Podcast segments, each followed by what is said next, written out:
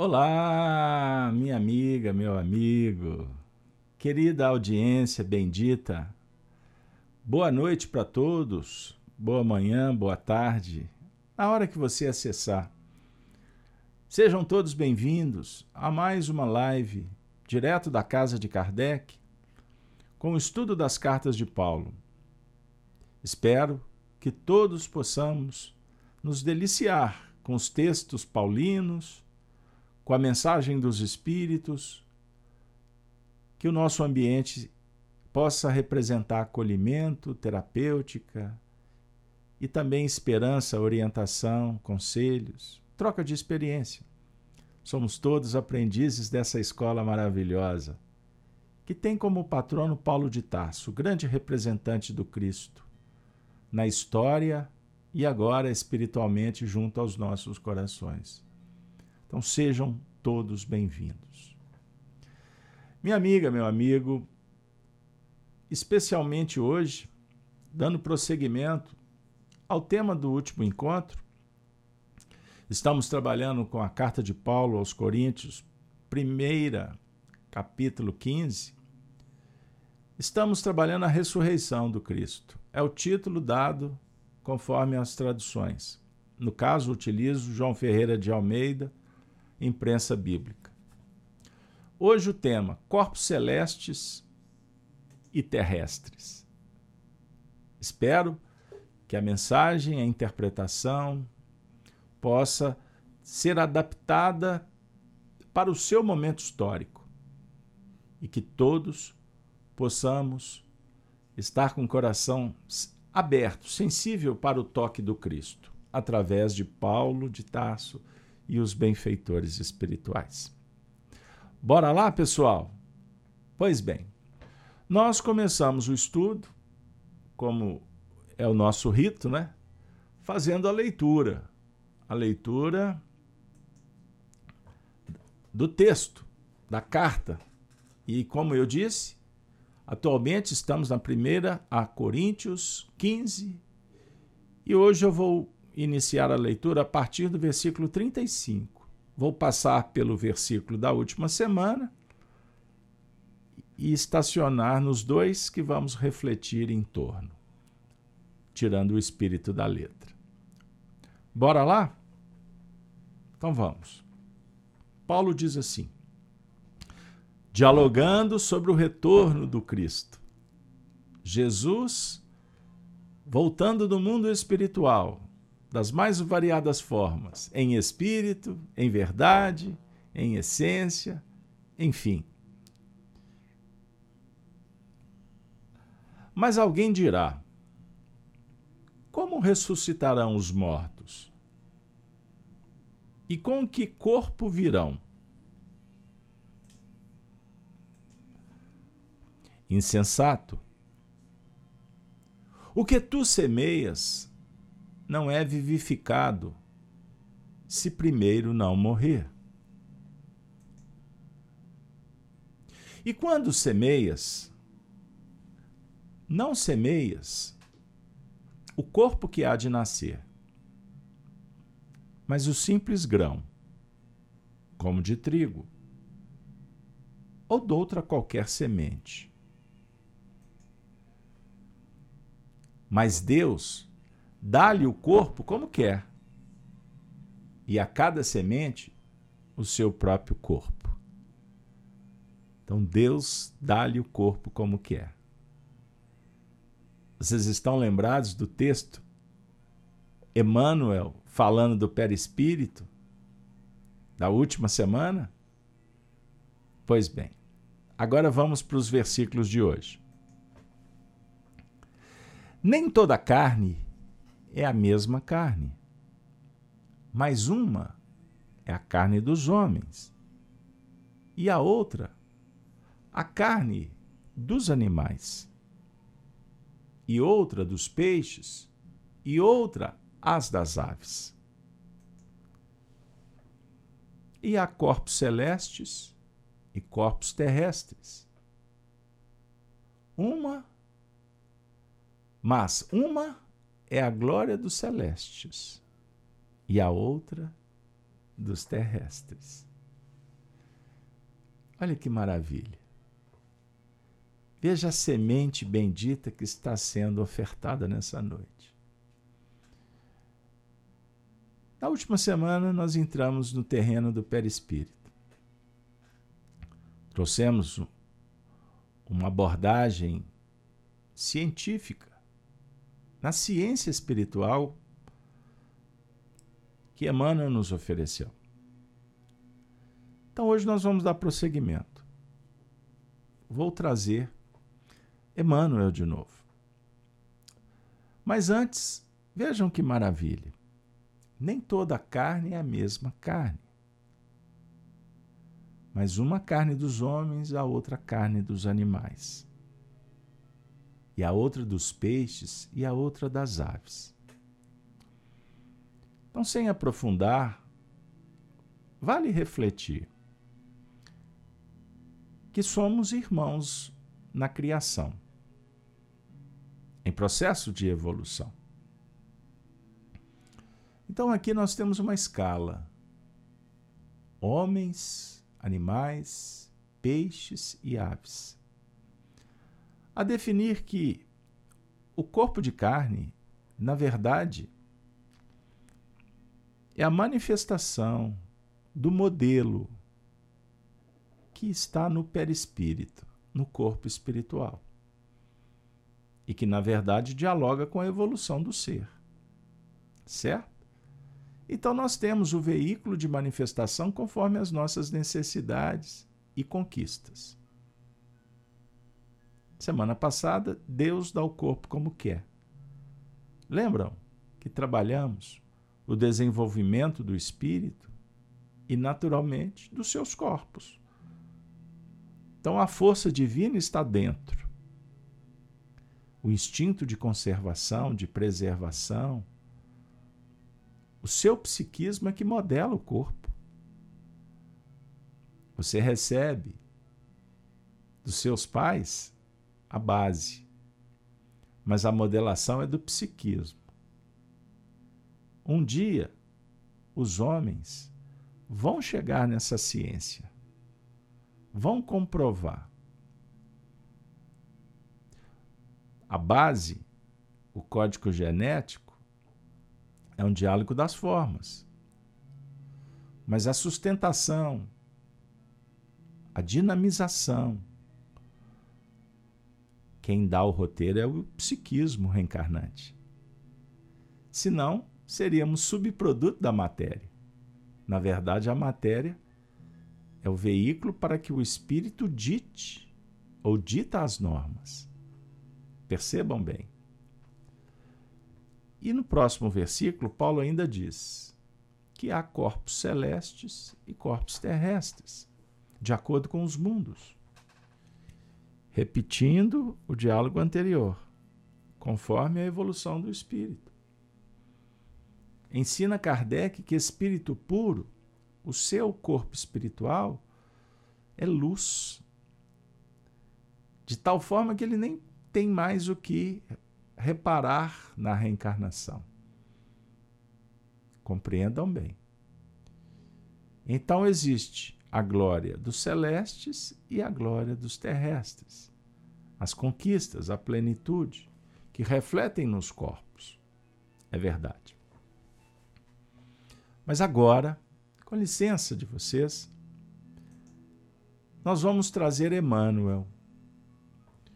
O nosso benfeitor espiritual chega com muito carinho para nos oferecer uma bela página que, quando organizei o livro Prefácios de Emmanuel, eu inseri e ela recebeu o número 44.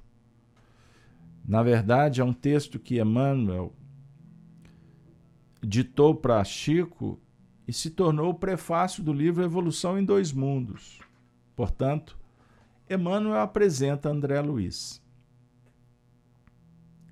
Nessa obra em que ele vai tratar da evolução espiritual. Estudem o livro Evolução em Dois Mundos. Mas observemos, vamos lá, ao que hoje nos importa, o perispírito. Então nós trouxemos o versículo que está nessa carta que estamos estudando um pouco à frente. Lemos até o quadragésimo versículo. Aqui se refere ao quadragésimo quarto. Paulo diz assim: Semeia-se corpo animal, ressuscitará corpo espiritual. Se há corpo animal, há também corpo espiritual. Agora, vamos acompanhar o professor. Ele diz assim: escrevendo acerca do corpo espiritual, que Allan Kardec dominou perispírito, não se propõe André, André Luiz traçar esse ou aquele estudo mais profundo, fazendo a discriminação dos princípios que o estruturam, com o fim de equacionar debatidos, debatidos problemas da filosofia e da religião. Desde tempos remotos, a humanidade reconheceu-lhe a existência como organismo sutil ou mediador plástico entre o espírito e o corpo carnal. No Egito, era o Ka para os sacerdotes. Na Grécia, era o Eidolon, na evocação das sibilas. É isso aí, pessoal. Ontem, Paracelso designava-o como sendo o corpo sidéreo. Paracelso, um dos pais da medicina moderna. E não faz muito tempo, foi nomeado como Somod nas investigações de Baraduc. André Luiz, o amigo espiritual, porém, busca apenas, apenas acordar em nós outros a noção da imortalidade. Principalmente destacando aos companheiros encarnados qual forma viva da própria criatura humana, presidindo com a orientação da mente o dinamismo do casulo celular, em que o espírito, viajor da eternidade, se demora por algum tempo na face da terra em trabalho evolutivo. Quando não seja no duro labor da própria regeneração. E assim procedeu, acima de tudo, para salientar que, atingindo a maioridade moral pelo raciocínio, cabe a nós cabe a nós mesmos aprimorar-lhe as manifestações e enriquecer-lhe os atributos. Por quê? Todos os nossos sentimentos e pensamentos, palavras e obras, nele se refletem, gerando consequências felizes ou infelizes, pelas quais entramos na intimidade da luz ou da sombra, da alegria ou do sofrimento. Apreciando-lhe a evolução, nosso amigo espiritual simplesmente esclarece que o homem não está sentenciado ao pó da terra e que, da imobilidade do sepulcro, se reerguerá para o movimento triunfante, transportando consigo o céu ou o inferno, que plasmou em si mesmo. Em suma, espera, espera, tão somente encarecer que o espírito responsável, renascendo no arcabouço das células físicas, é mergulhado na carne. Qual a imagem na câmara escura, em fotografia? Recolhendo por seus atos, nessa posição negativa, todos os característicos que lhe expressarão a figura exata. No banho de reações químicas, efetuado pela morte, de que extrai a soma das experiências para sua apresentação positiva na realidade maior. o apóstolo Paulo, no versículo 44 do capítulo 15 de sua primeira epístola aos Coríntios, asseverou convincente: Semeia-se corpo animal, ressuscitará corpo espiritual. Se há corpo animal, há também corpo espiritual. Conclui o nosso querido Emmanuel. Nessa preciosa síntese, encontramos no verbo semear a ideia da evolução filogenética do ser. E dentro dela, o corpo físico e o corpo espiritual, como veículo da mente, em sua peregrinação ascensional para Deus. É para semelhante verdade que André Luiz nos convida a atenção, a fim de que, por nossa conduta reta de hoje, possamos encontrar a felicidade pura e sublime ao sol de amanhã. Pedro Leopoldo, 21 de julho, 1958. Emmanuel. Que maravilha! Sensacional.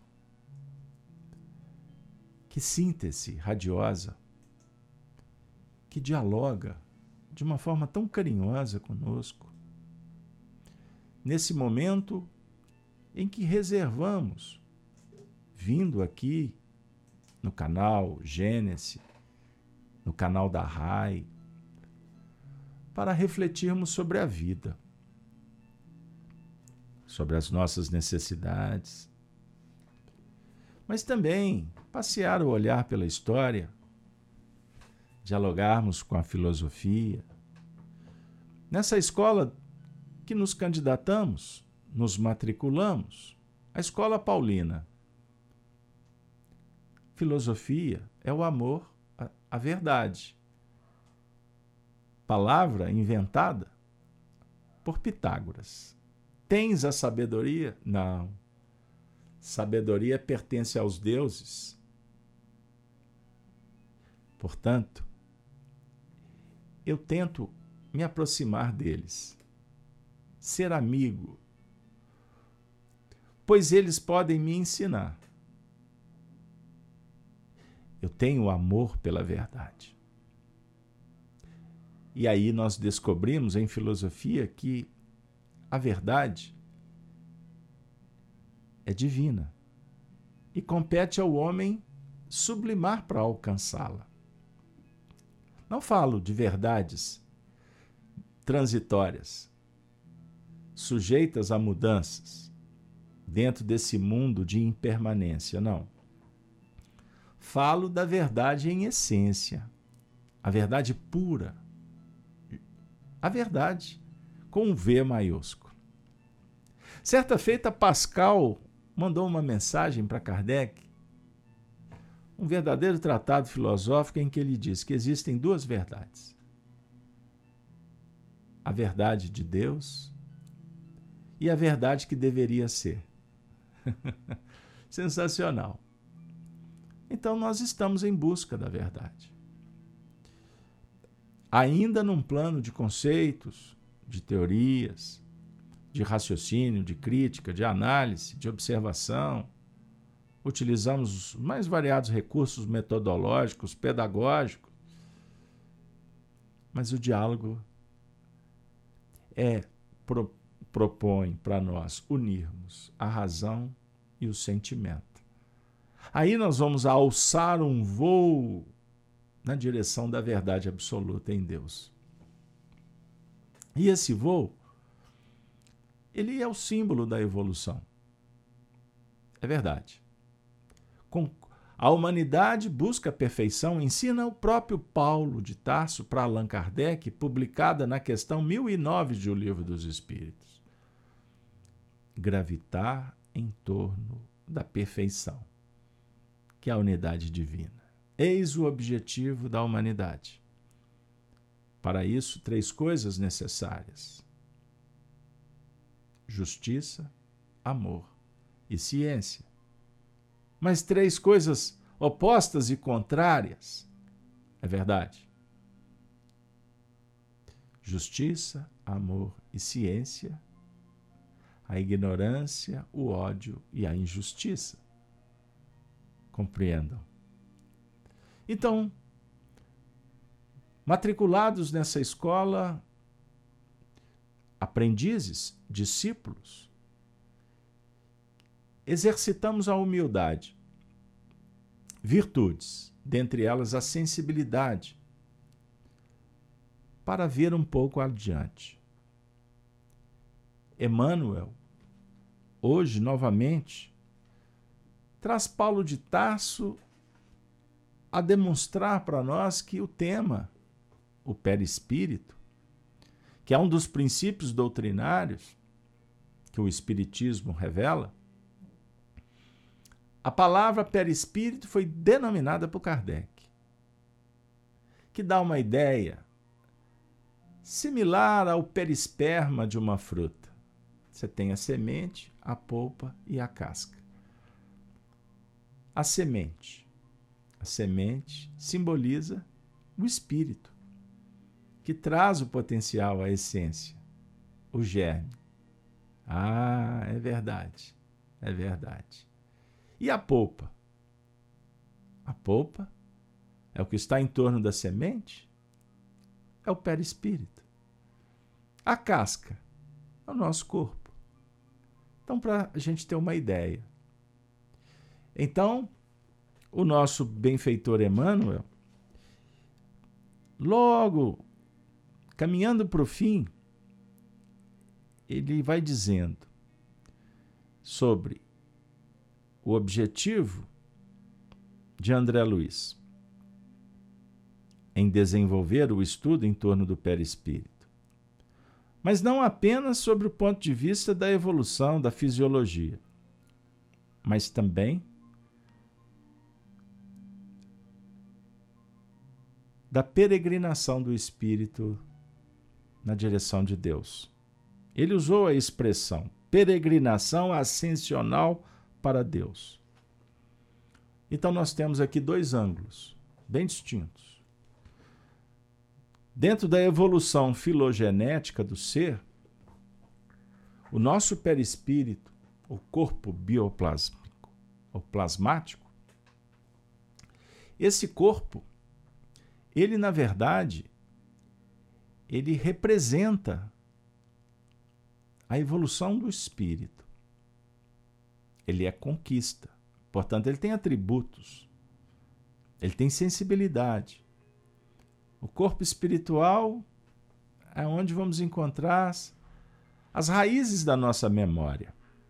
Não pense que é no cérebro, é na mente. A mente utiliza um corpo. Então existe o corpo mental, que é uma, vamos dizer assim, é uma faceta desse perispírito. Na verdade, é um corpo que tem vários subcorpos, vamos pensar assim. Então, memória, sensibilidade, é verdade. As matrizes, as experiências vivenciadas arquivadas na nossa tessitura espiritual. Então, quando reencarnamos, o corpo foi modelado, cada, cada estrutura, cada tecido, as matrizes se encontram no corpo espiritual. Eis o estudo filogenético, metafísico que, a, que André Luiz apresenta para nós. Então, nós já estudamos isso de alguma forma em outros momentos, em diversas escolas. Algumas tratam como temos sete corpos. O corpo espiritual, vinculado ao corpo físico, tem os centros de força, os chakras, o coronário, o frontal, o laríngeo, o cardíaco, o gástrico, o básico, o esplênico. Entendam aí, cada um cumprindo sua função. Diligenciando, dinamizando energias através dos feixes nervosos. É um estudo maravilhoso. Sensacional. Então, as nossas doenças, os nossos desafios fisiológicos, eles possuem a faceta natural do próprio desenvolvimento do corpo, que é impactado por leis externas, as físicas, da natureza. Vejam aí. Como também esse corpo recebe o impacto das nossas emoções, dos nossos pensamentos. Emmanuel dialogou nesse texto afirmando com muito carinho que, como uma chapa, fazendo uma analogia a um laboratório, revelando uma fotografia, olha que sensacional. Então, ele está sensível a registrar as influências que vêm de fora, ao nível das percepções dos cinco sentidos, do tato, do olfato, do, do paladar, dos registros da visão, olha que sensacional. É? Mas então, eu gostaria de dizer que nós estamos envolvidos por forças externas. Aí a Kane está perguntando que gemidos foram esses. Não foram espirituais. Foi a minha cachorrinha que faz festa quando chega alguém em casa. ela também participa. O cenário do estúdio também prodigaliza fenômenos físicos, não só metafísicos, viu que? É? Não tem problema você perguntar, não. Eu gosto. Porque de vez em quando ela até deita aqui no meu pé e acompanha as orações. Mas continuando. Então, o diálogo é maravilhoso porque aí a gente entra nos planos, nas reflexões que envolvem a nossa saúde, não é mesmo? Então nós não temos que cuidar do corpo? Não temos? O corpo físico. E aí tem a ciência que dialoga aí com os métodos atuais de profilaxia e também com as necessidades clínicas, os tratamentos a preservação da saúde na alimentação, nos exercícios. Agora nós podemos caminhar um pouquinho para os planos espirituais? Pois bem. Então, como que nós podemos cuidar do perispírito? Emmanuel deu um toque de classe aqui muito especial. Ele falou dos pensamentos e sentimentos. Não foi isso? Então o espírito é responsável. Renascendo no arcabouço das células físicas e mergulhado na carne, qual a imagem na câmara escura, em fotografia, recolhendo por seus atos, nessa posição negativa, todos os característicos que lhe expressarão a figura exata. No banho de reações químicas efetuado pela morte de que extrai a soma das experiências para sua apresentação positiva na realidade maior. Então essa chapa recebe impressões.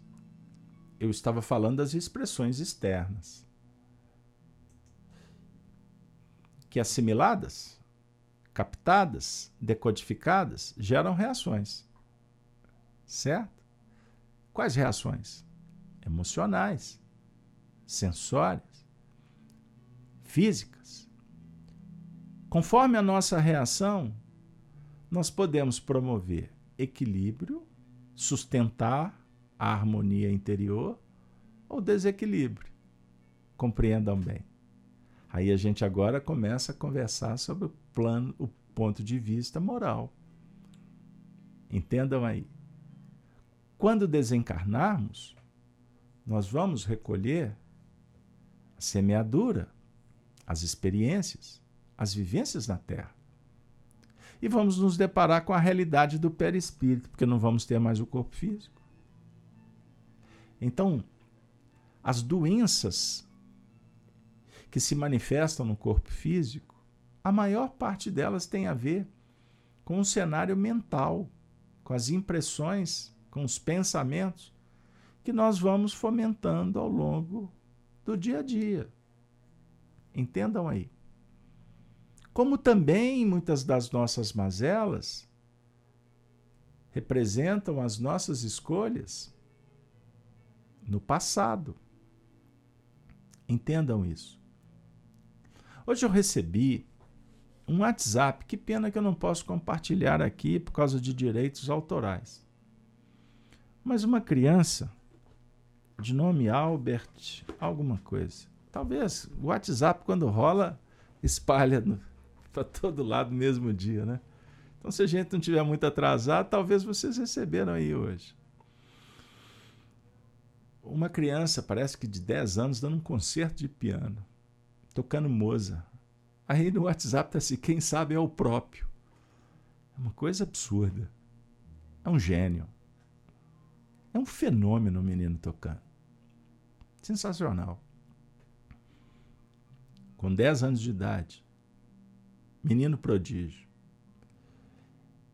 A habilidade dele só tem uma explicação, querendo ou não, os materialistas. Vida pregressa. É um excepcional músico que reencarna. E com, poucos, poucos anos, como aconteceu com o próprio Mozart, com Beethoven com tantos outros, Daqui a pouco, com 6, 7 anos, já está dando um show, encantando o mundo. Habilidades adquiridas, que se manifestam através da memória espiritual. E, naturalmente, o perispírito vai facilitar para que, para que haja desenvoltura do corpo físico. Entendam aí. Então, eu falei de habilidade. Falei de conhecimento, falei de memória. Dentro de uma dinâmica positiva. Certo? Então as nossas tendências elas são manifestadas por essa nossa memória. Ernesto Bozano tem um trecho extraordinário quando ele afirma que a nossa mente é um fenômeno da memória. O tempo todo a memória está respondendo. Agora, observem. André Luiz, por exemplo, o próprio Emmanuel, afirmaram que nós temos, dependendo da evolução do ser, nós podemos atingir a marca de mais de 120 mil pensamentos por dia. Ideias. Que se confundem com a imaginação, com a assimilação de ideias que captamos.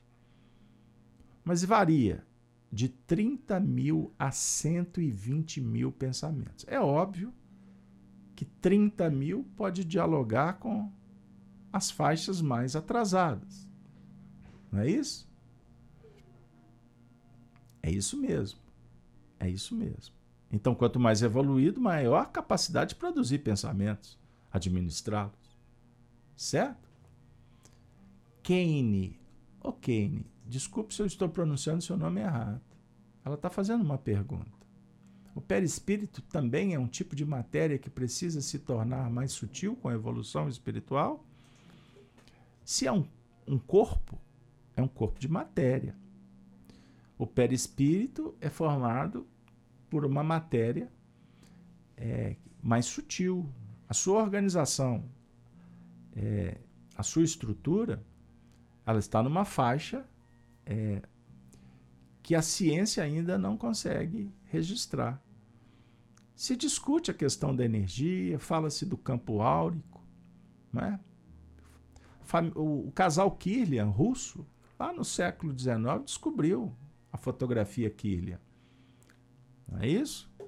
Descobriram que os seres possuem um campo energético. O animal, a planta, os homens. Então existe experiência. Procurem na internet que vocês vão achar aí muita coisa e foi se aprimorando de tal sorte que hoje é possível é possível registrar falhas na estrutura energética quando o indivíduo está enfermo. Uma fotografia de alguém amputado. A estrutura energética permanece ali. Quer dizer, a matriz não foi extirpada. Amputado, cortado foi um membro chegaram nessa conclusão porque fotografaram com aquele uma folha, só para dar um exemplo clássico, uma folha perfeita, depois cortaram a folha, registraram o campo energético da folha, fizeram a mesma experiência com um ser humano. Então, identifica-se o campo energético. Mas a nossa ciência é materialista. O materialismo se enraizou por todos os setores. Lamentavelmente na ciência também. Então, existe as, as, a área ortodoxa da ciência que não discute espiritualidade. Mas já aconteceram muitos avanços. Né? Existem muitos setores que hoje já se aproximam desse diálogo. A física quântica ajudou bastante, a homeopatia, o magnetismo, ciência que precedeu o espiritismo. Magnetismo e a homeopatia são duas ciências irmãs do espiritismo, que vão dialogar com o corpo energético, com a mente. A mente para além do cérebro. Então, quando nós reencarnamos, o corpo espiritual, o espírito agrega congrega, aglutina a matéria daquele orbe. Então, forma-se o corpo. Matriz perispiritual. Quando um espírito vai reencarnar em outro mundo, o perispírito vai lidar com a matéria daquele mundo específico. Certo? Isso é muito legal. Viu, Kenny? Sua pergunta é muito, muito inteligente e adequada porque a gente vai para o campo moral, começamos a falar de filosofia, mas nós precisamos de apresentar os aspectos físicos também.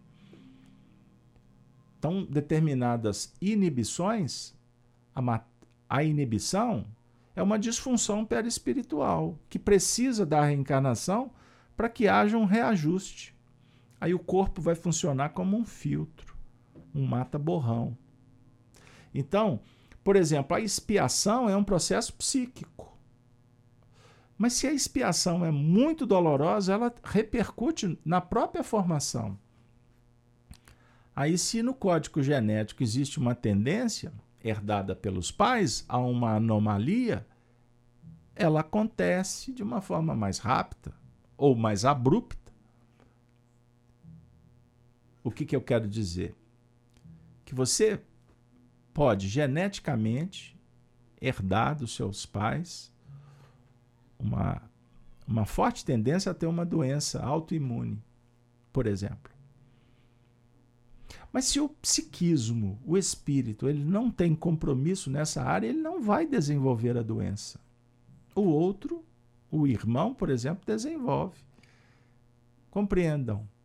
Esse assunto é muito legal.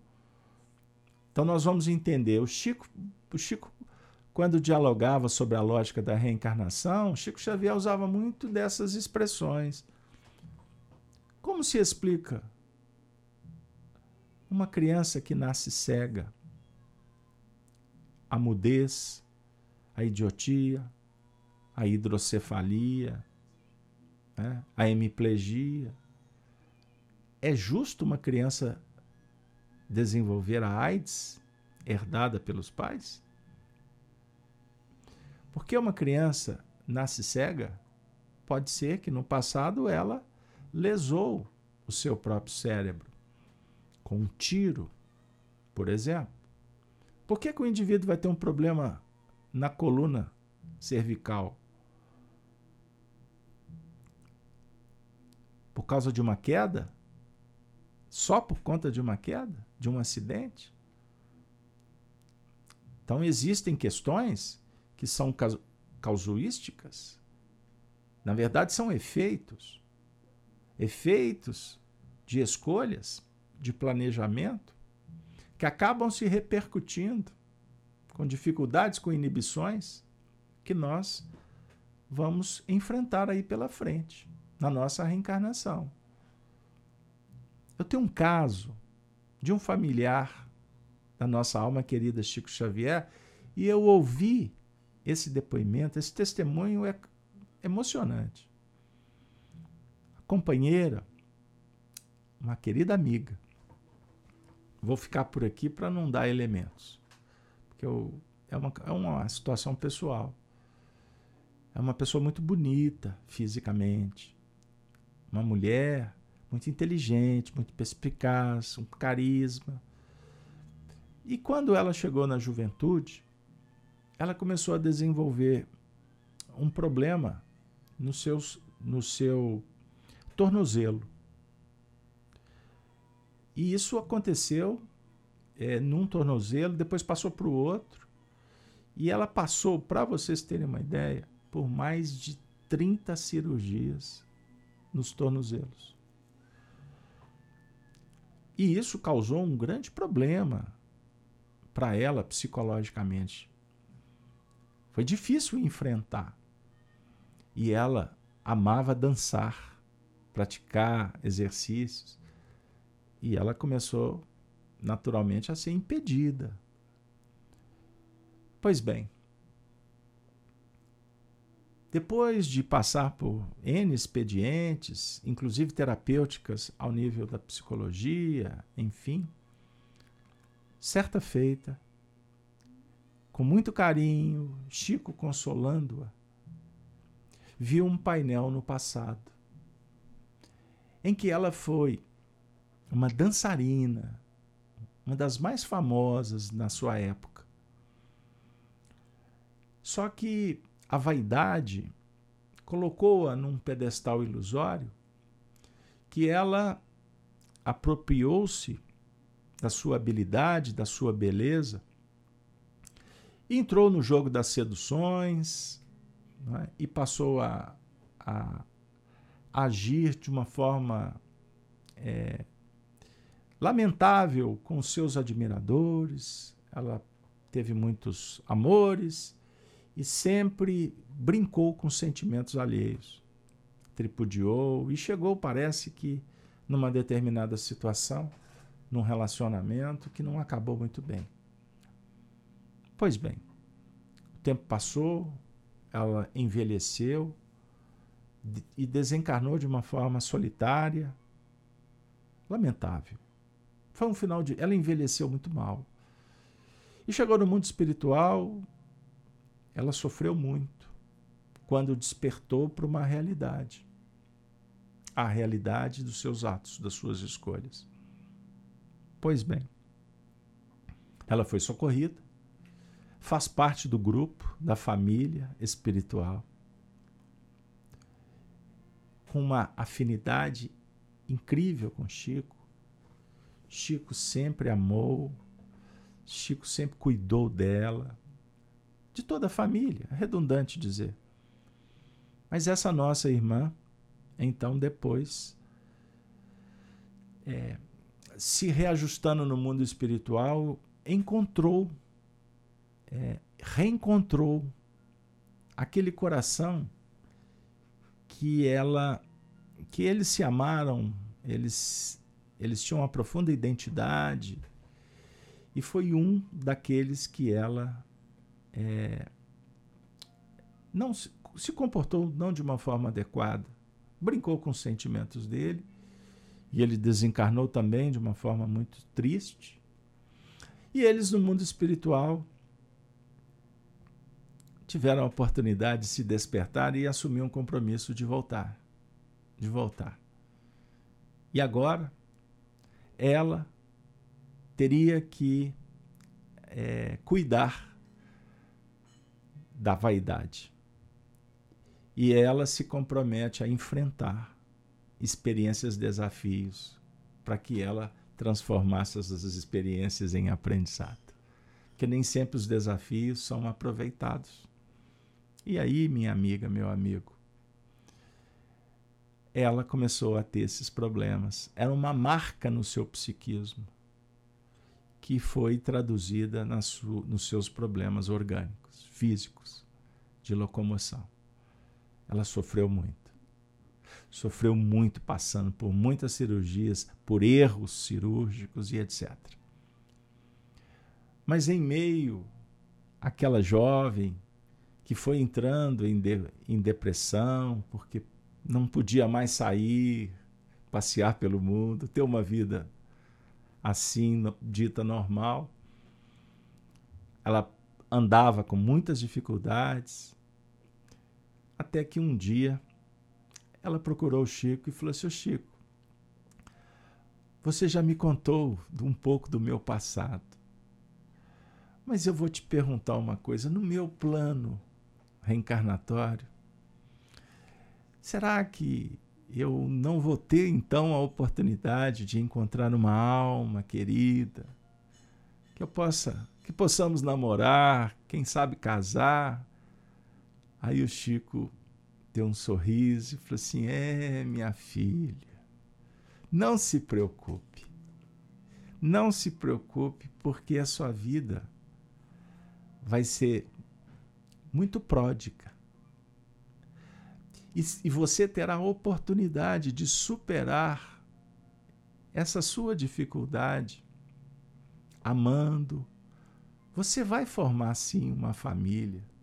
Você vai ser amada mas é necessário que você acalme, espere. Porque, diga-se de passagem, o seu amor não está no Brasil. Ela se sentiu bem, confortada, mas pensou: puxa vida, se ele não está no Brasil, eu com todas essas dificuldades de locomoção, será que eu corro o risco de não encontrá-lo? Pois bem, minha amiga, meu amigo, não é que os anos se passaram e eis que o amor veio da Europa. Passear no Brasil, encontrou com ela. Se apaixonaram à primeira vista. Casaram, formaram uma linda família que eu tive a honra de conhecer e de conviver, aprender com eles lições extraordinárias. Mas agora se prepare. Ela casou, tiveram filhos, uma família bela. Os anos se passaram. A sua mãe ficou doente e ela dedicou parte da sua vida para cuidar da sua querida mãe, pois fazia parte também do seu projeto. Quando esta senhora desencarna, a nossa personagem da história começou a ficar com um tempo ocioso. E aí, o passado, ela é médium, começou a revisitá-la. E ela começou a ter sonhos estranhos, pesadelos. Aí começou um calvário o enfrentamento moral e espiritual. Por quê? Ela também assumiu compromissos com outros espíritos e alguns deles descobriram aonde ela se encontrava e passaram a persegui-la. Então, em nível físico, material, tudo estava caminhando muito bem. Em face às suas inibições no corpo físico e também esses processos que começaram a se desenvolver ao nível espiritual, as pressões psicológicas começaram a aumentar. E ela caiu num processo obsessivo. Uma depressão profunda a visitou. E foram anos lutando. Foram anos. E ela se manteve firme no Evangelho. Ela estava com o humor alterando, ela tinha suas baixas, mas o que segurou, o que fortaleceu foi a sua fé. A fé que ela desenvolver ao lado do tio, da sua mãe, da sua família. A fé cristã. Espíritos foram sendo atendidos, o tempo foi passando, e eu estou falando de décadas e décadas e décadas. Até que, certa noite, o ambiente foi se ajustando, as terapêuticas dando resultado, até um dia que ela, após o almoço, teve um sono. Ela estava bem naquela tarde.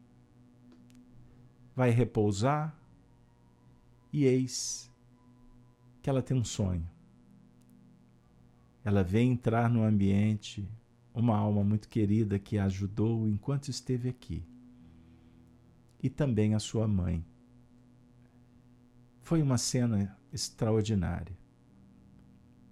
E naquele momento, os dois espíritos que a visitavam mostraram para ela uma realidade. Que todos aqueles anos de luta, de trabalho, foram imprescindíveis para que ela pudesse se recompor. E espíritos que ainda atormentavam, gradativamente foram orientados, evangelizados e se desprendendo, saindo daquele cenário. E por isso, naquele momento, ela já não se sentia tão pressionada espiritualmente mais. A vitória do Evangelho se fazia. E que naquele momento, a sua mamãe querida despedia. Porque, embora desencarnada, a mãe acompanhava orando, sustentando, ajudando-a nos momentos mais aflitivos.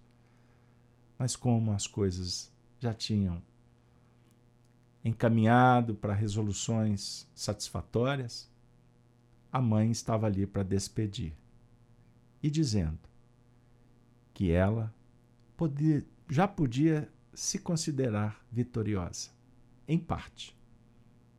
Que ela pudesse agora começar a se preparar. Pois na próxima encarnação já era motivo para celebração. Os espíritos orientavam, informando que ela reencarnaria com um corpo perfeito, pois moralmente ela tinha superado, espiado as suas dificuldades do passado. Com isso, minha amiga, meu amigo, confesso que fiquei agora surpreso por ter sido inspirado a contar essa história. Não fazia parte do planejamento. Mas nós podemos chegar nesse momento refletindo da seguinte maneira: por quê? estamos aqui estudando as cartas de Paulo.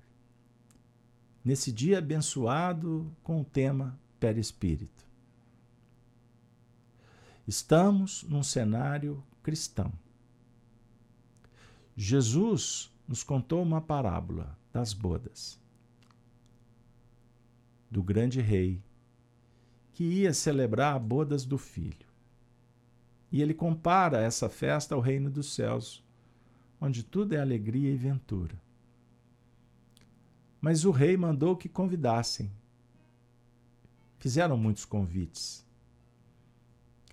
Nem todos aceitaram.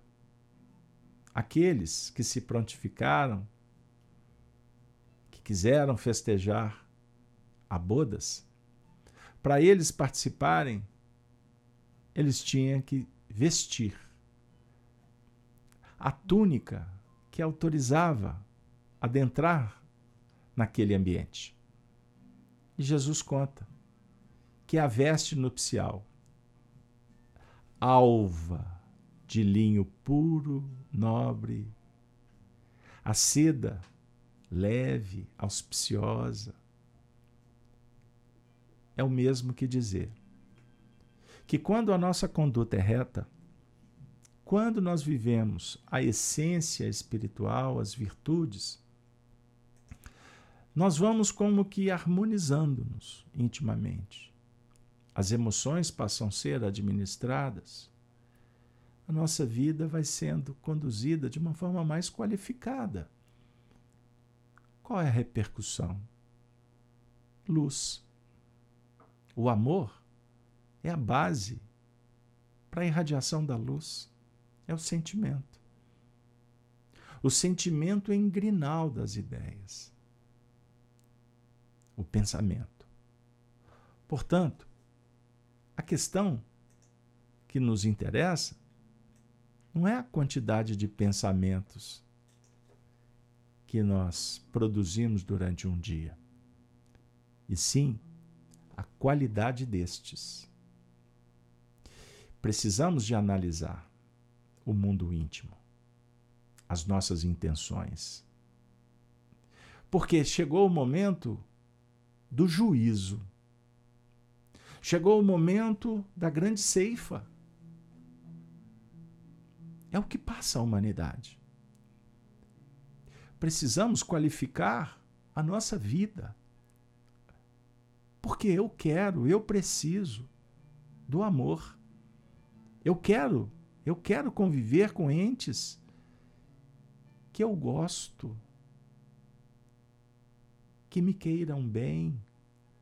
Todos nós ansiamos por isso. Mas nem sempre é possível. Porque ontem nós barateamos, brincamos, rebelamos, hesitamos. E chegou agora e o agora aponta que precisamos de virar a chave. Se é que queremos, de verdade, viver num planeta regenerado. Muitas discussões aí pelo mundo que passam por uma organização de fora em todos os setores nenhuma destas propostas é mais importante e que tem autoridade para substituir o trabalho que temos que realizar conosco mesmo. Seremos reconhecidos por muito nos amarmos. Foi Jesus quem disse. Eu não quero ser reconhecido. Isso não me interessa. Não estou interessado em aplausos, em ser aceito pela sociedade. Não é essa a questão. A questão é reconhecer o bem, sentir o bem. E isso é dentro, não é fora. Agora, para sentir bem, o bem dentro, a dica é sair pelo mundo semeando o bem. Faça isso. Faça sua luz. Ama, trabalha, espera, perdoa. Faça isso. Que a luz interior vai tecer uma túnica alva, bela, majestosa, que ninguém tem igual. Pois só você pode vestir o vestido dos seus pensamentos e dos seus sentimentos. Ninguém tem um vestido igual.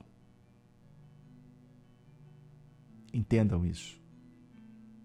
Só você é capaz. Só você pode costurar, pode bordar, pode passar, pode lavar. Ama. Amemos. Amemos-nos uns aos outros. Como Jesus nos amou. Eis a senha para nos libertarmos e resolvermos os nossos dramas existenciais. O prêmio é felicidade, que o mundo não vai te dar. A paz na consciência. Seja você. Eu não estou dizendo seja persona egóica. Seja puro, porque você é puro. Você é luz. Você é filho da luz. A luz pode mudar tudo. A treva precisa da luz. A luz não disputa com a treva. A treva é que disputa com a luz. A treva é que incomoda. A treva é que mantém o status quo, a fisiologia desse mundo corporativista.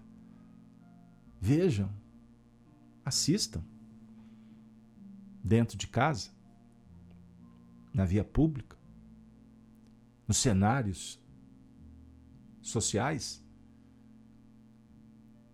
Observem quantos estão interessados em mudar o sistema, abrindo mão de privilégios pouquíssimos. E aliás, isso não vende. A imprensa mentirosa não publica. Porque ela quer promover só confusão. Ela só quer dividir as pessoas. Os homens, a grande maioria só se interessa com o bolso cheio. O trabalhar pouco e ganhar quanto mais. Esse é o mundo de fora na tribo que você frequenta, sociais, se você não dialogar como eles querem, removido, cancelado, trancado, abortado. Entendam isso. O Cristo propõe que a gente deixe a veste suja, a máscara egóica as pseudos virtudes, a hipocrisia, fique pelo caminho. E tirar não é fácil porque é como arrancar pele. Dói. Incomoda, dá trabalho. Então ama. Não briga. Não tergiverse, não dispute, não esgrima. O Cristo propõe paz, fraternidade, inclusão, amor. Amor. Só amor. Corpos celestes, corpos terrestres. Muito obrigado, espiritualidade. Muito obrigado a vocês essa linda audiência. Que vocês possam receber dos nossos queridos irmãos do além-túmulo as flores da bondade, da harmonia, da tolerância, da caridade. Que todos vocês possam ter uma noite feliz, em paz, em suas casas. E se Deus quiser, quem sabe, Tomara que os bons ventos favoreçam para que estejamos na próxima semana de volta com as cartas de Paulo. Mas eu insisto, se você puder, nos ajude. se inscrevendo no canal. Ah, aquele rito todo, hein? Inscreva-se no canal, acione os sininhos, compartilhe o vídeo, dê um like. Ajuda a gente. Ajuda o Cristo. O nosso trabalho é voluntário, gratuito. Nada aqui é pago. Portanto, não temos dinheiro para pagar robô para fazer propaganda inteligente para a gente. Mas nós pedimos colaboradores. Colabore. Ajude o seu semelhante. Quem sabe? Se fez bem para você, seja ousado. Enderece. Compartilhe nas suas redes sociais. Que Deus nos abençoe. E como que nós nos despedimos? Com a saudação dos cristãos dos primeiros tempos. Ave Cristo. Os que aspiram à glória de servir em teu nome te glorificam e saúdam. Ave Cristo. Ave Cristo.